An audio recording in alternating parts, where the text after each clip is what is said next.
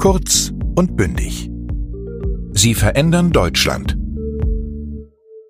Mein Name ist Linda Achtermann und ich freue mich, dass Sie auch heute wieder bei unserem Podcast Kurz und bündig mit dabei sind. Bevor wir zu unserem Thema kommen, würde ich Sie gerne darauf hinweisen, dass auf goethe.de slash kurz und bündig zu jeder Folge der zweiten Staffel von Kurz und bündig das Skript und ein Arbeitsblatt inklusive Lösungen und zusätzlich eine Vokabelliste für Sie bereitgestellt sind.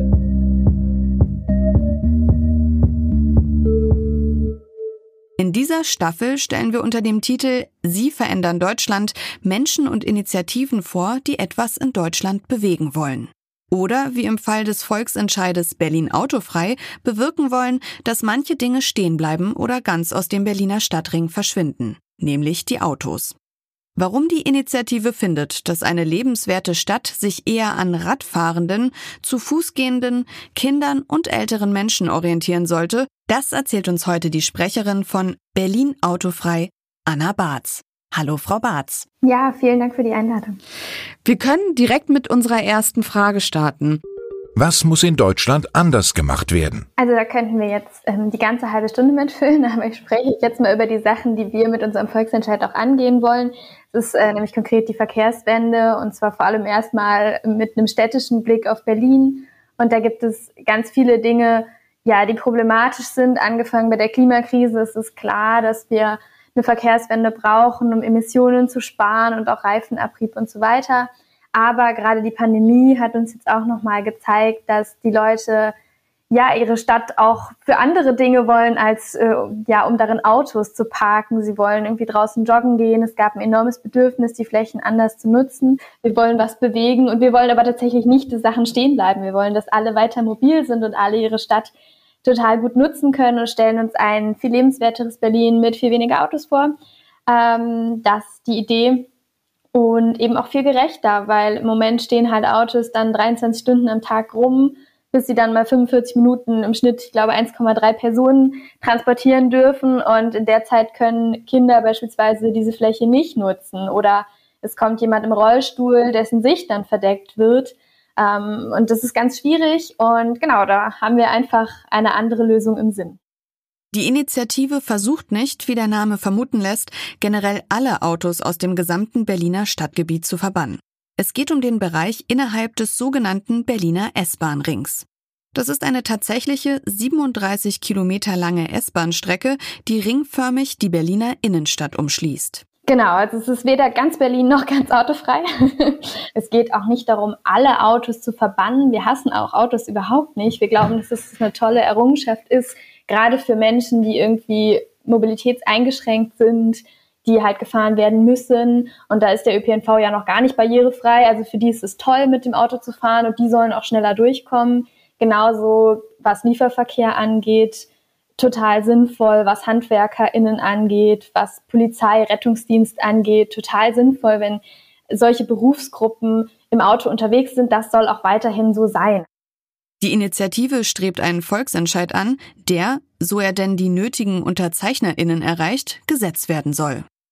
Wie viele Unterschriften ein solcher Volksentscheid benötigt, klären wir gleich. Doch erstmal noch weitere Fakten zum Gesetzesentwurf der Initiative.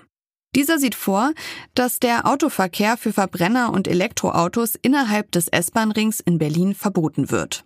Doch auch hier bestätigen Ausnahmen die Regel, wie Frau Barz gerade schon erwähnte. Für alle anderen sieht die Initiative ein Kontingent von zwölf Fahrten im Jahr vor, die innerhalb der autofreien Zone unter Anmeldung über einen QR-Code per App erfolgen sollen. Sollte das Gesetz Realität werden, wäre das die größte autofreie Zone Europas.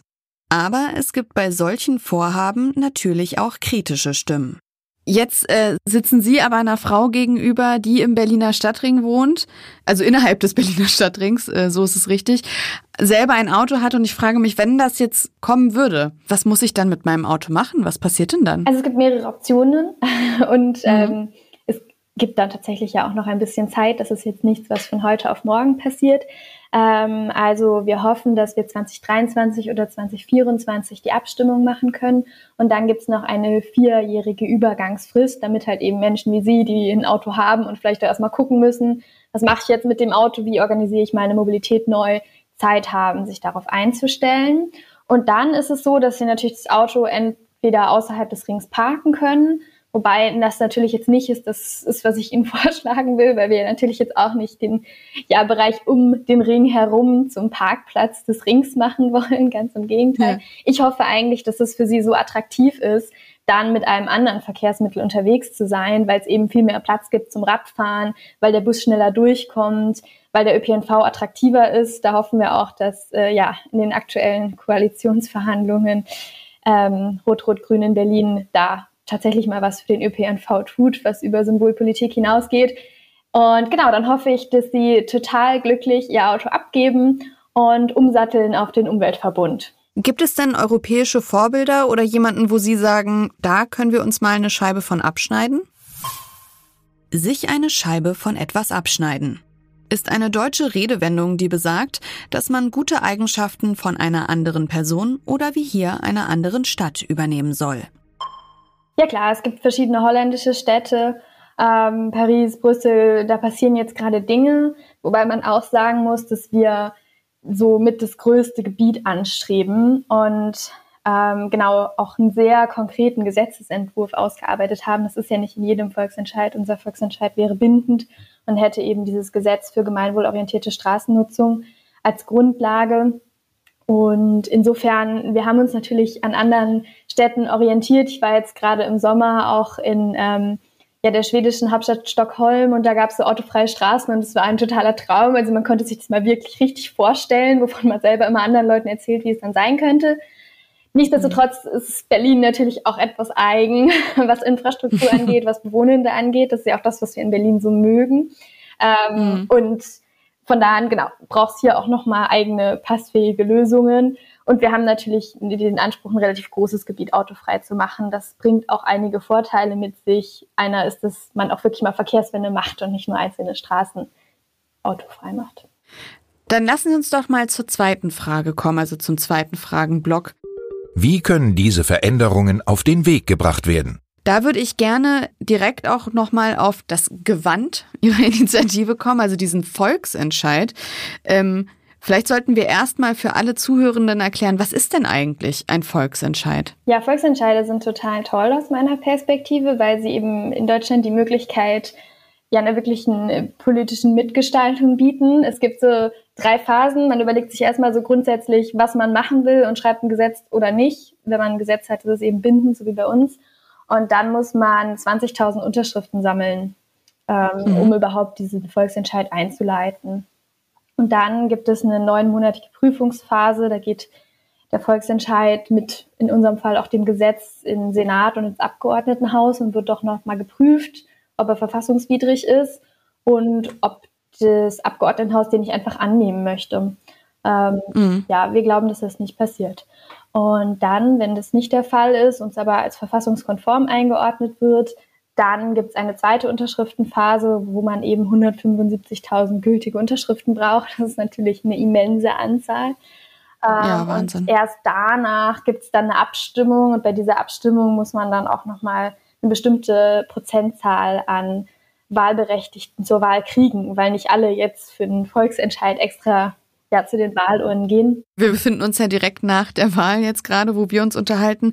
Wenn wir jetzt darüber sprechen, wie können solche Veränderungen wie die Klimakrise angehen, eine Mobilitätswende schaffen, wie können die auf den Weg gebracht werden? Warum ist das für Sie und für die Initiative Volksentscheid Berlin autofrei der richtige Weg mit einem Volksentscheid? Ich finde, das ähm, ist der richtige Weg erstens, weil man eine Chance hat, wirklich was zu bewegen und auch einen konkreten Vorschlag einbringen kann mit dem Gesetz. Also ich mache da wirklich mit und stecke da wahnsinnig viel Zeit und Energie rein, weil ich glaube, dass es der beste Vorschlag ist aktuell. Und ich glaube, dass es wirklich sehr schlau ist, äh, die, die Parameter festzulegen, zu sagen, nicht, man macht irgendwie eine City-Maut und am Ende fahren dann die reichen Leute weiter, sondern wer hat den Bedarf, im Auto zu sitzen und wer nicht. Und so dann die Verkehrswende zu gestalten. Und natürlich ist es auch für uns sehr attraktiv, so ein demokratisches Instrument zu nutzen. Wir müssen zwar viel Überzeugungsarbeit leisten, aber genau das wollen wir ja auch. Wir wollen ja nicht den BerlinerInnen irgendwas aufdrücken, was sie gar nicht wollen, sondern wir wollen die gemeinsame Vision entwickeln, wie cool das sein kann.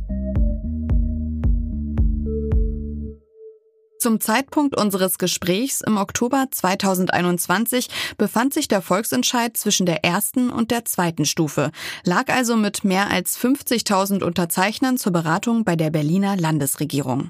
Wann die sich nach den Koalitionsgesprächen und der Regierungsbildung diesem Thema widmet, ist unklar. Was ist das größte Hindernis bei dieser Veränderung? Ich selber komme aus Wolfsburg, aus der Autostadt ja, Deutschlands. Ja. Und da ist die Autoliebe sehr, sehr groß. Und man muss in Deutschland aber trotzdem auch außerhalb Wolfsburgs nicht lange suchen, bis man jemanden findet, der Autos genauso gerne mag wie man selber. Also so die deutsche Autoliebe.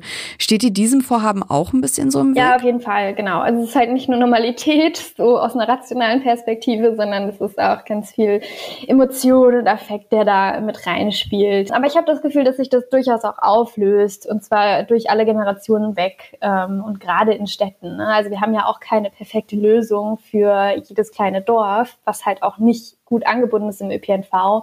Aber gerade in Städten ähm, ja, wird jetzt nach und nach wahrgenommen, dass Autos da doch ziemlich obsolet sind. Was ist denn die Hoffnung auch von einer Strahlkraft, wenn das in Berlin Realität werden sollte, der Volksentscheid durchgeht und das Gesetz kommt? Was erhofft sich vielleicht auch Ihre Initiative davon, was dann vielleicht folgen könnte? Strahlkraft. Das Wort Strahlkraft beschreibt die Hoffnung, dass eine Person oder eine Entscheidung, wie hier die Übernahme des Gesetzesentwurfs, ein Vorbild für andere werden könnte. Ja, toll wäre es natürlich, wenn gerade andere innerdeutsche Städte einfach das Gesetz ein bisschen abwandeln, sich selber überlegen, für welchen Raum das gelten soll und das dann anwenden. Das geht. Also man muss ja bei Volksentscheiden und auch bei Mietendeckeln übrigens ein bisschen darauf achten, was Landes- und was Bundesrecht ist und Unseres muss eben übers Landesrecht laufen und äh, deswegen geht es ums Straßenrecht und nicht die Straßenverkehrsordnung. Und so wie das Gesetz jetzt aber geschrieben ist, könnten das durchaus andere Städte total nutzen und darüber abstimmen lassen. Und was ich aber noch viel mehr hoffen würde, ist, dass diese Idee, dass man eine soziale Verkehrswende macht und dass man über Bedarfe überlegt, wer mit welchem Verkehrsmittel unterwegs sein kann, dass sich das auch in Europa oder gerne auch darüber hinaus verbreitet. Die Initiative Berlin Autofrei will mit einem Volksentscheid die Verkehrswende ein ganzes Stück voranbringen.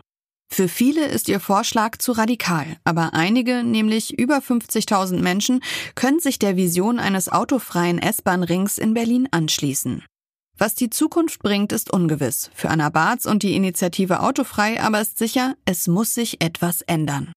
Das wird auch bei dem Lieblingswort von Anna Barz deutlich. Ich habe noch so ein Wort, von Katja Diel, die ja so als äh, Mobilitätsexpertin mit eigenem Podcast auch ähm, sehr bekannt ist. Und sie schreibt immer von Autokorrektur. Und das ist natürlich ein sehr schönes Wort, weil es sowohl so Auto im Sinne von automatisch als auch automobil anspricht. Und Korrektur so im Sinne auch das Bild, was wir von Autos haben, versucht zu verändern. Und das finde ich sehr schön, ähm, so als leicht aggressive, aber irgendwie auch ähm, ja korrigierende, in die richtige Richtung gehende ähm, Idee davon, was passieren muss.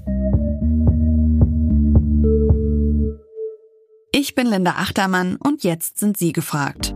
Schauen Sie sich doch einmal auf der Internetseite des Goethe-Instituts und dem Europanetzwerk Deutsch um. Das Skript, eine Vokabelliste und ein Arbeits- und Lösungsblatt zu dieser Folge gibt es wie immer unter www.goethe.de slash kurz und bündig. Ich hoffe, dass Sie Lust haben, auch in der nächsten Folge wieder eine spannende Person kennenzulernen und würde mich freuen, wenn wir uns wiederhören. Tschüss!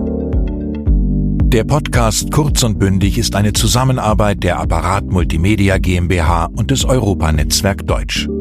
Das Auswärtige Amt und das Goethe-Institut fördern mit dem Programm Europanetzwerk Deutsch seit 1994 die deutsche Sprache als Arbeits- und Verfahrenssprache in den europäischen Institutionen. Moderation Linda Achtermann